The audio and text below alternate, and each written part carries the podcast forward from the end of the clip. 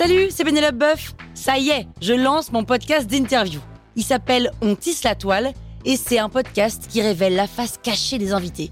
Et d'ailleurs, mes invités, ce sont des CEO et des célébrités comme Gad Elmaleh, Jean-Michel Apathy, My Better Self, Rose Eberstein, Mireille Dumas. Et évidemment, je pose des questions qu'on n'ose pas toujours poser et je leur fais faire des tests, des challenges, je leur fais jouer l'harmonica, grignoter des trucs, bref. Rendez-vous sur On tisse la toile pour découvrir une interview tous les lundis. Ciao Sur écoute. Sophie Cal, la nana qui raconte euh, sa vie intime là Vous écoutez Krusty Art, le podcast qui parle d'art sans en faire des tartes.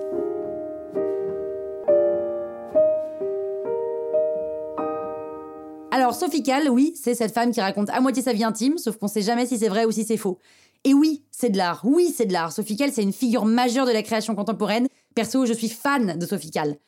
Mais en gros, elle travaille pas avec un médium artistique traditionnel et donc immédiatement identifiable comme la peinture ou la sculpture. Donc il faut toujours se méfier des cases dans lesquelles on range les artistes. hein. Mais on peut rattacher Sophie au mouvement de l'art conceptuel. L'art conceptuel, c'est quoi? Alors on peut en discuter pendant des heures, mais là on n'a que trois minutes. Pour le dire très vite, une œuvre conceptuelle repose plutôt sur une idée, sur un processus, que sur la réalisation de l'œuvre elle-même. Pour le dire dans l'autre sens, la réalisation matérielle de l'œuvre, ce que l'on voit dans le musée, est moins importante que le processus qui a conduit à la fabrication de cette œuvre. Dans l'art conceptuel, il n'y a pas de prouesse technique, par exemple, pas de chef-d'œuvre au sens traditionnel du terme. Prenons son œuvre Les Dormeurs, qui a été réalisée en 1979. Le point de départ de cette œuvre, elle est hyper intime. Sophie Calle dit qu'elle a peur des lits vides, des lits sans personne dedans. Donc elle invite des gens à venir dormir dans le sien pour qu'ils soient occupés 24 heures sur 24 pendant une semaine. Donc il y a des inconnus et des amis de l'artiste qui disent OK, moi j'arrive.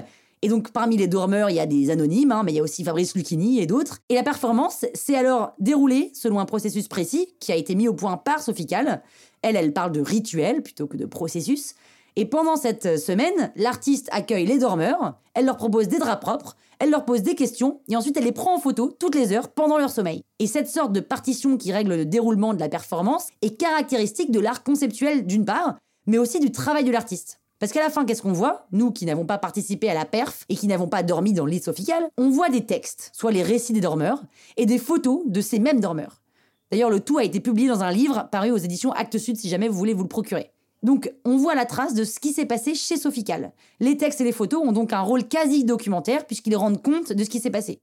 Mais qu'est-ce que ça raconte de faire dormir des gens dans son lit? Bien, avec les dormeurs, Sophical questionne le rapport à l'intime.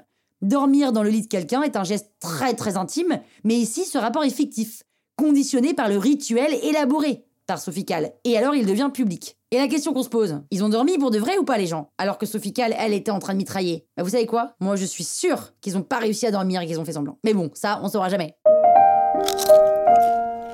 Croustille, hein? La toile sur écoute. Hi, I'm Daniel, founder of Pretty Litter. Cats and cat owners deserve better than any old fashioned litter. That's why I teamed up with scientists and veterinarians to create Pretty Litter. Its innovative crystal formula has superior odor control and weighs up to 80% less than clay litter. Pretty Litter even monitors health by changing colors to help detect early signs of potential illness. It's the world's smartest kitty litter. Go to prettylitter.com and use code ACAST for 20% off your first order and a free cat toy. Terms and conditions apply. See site for details.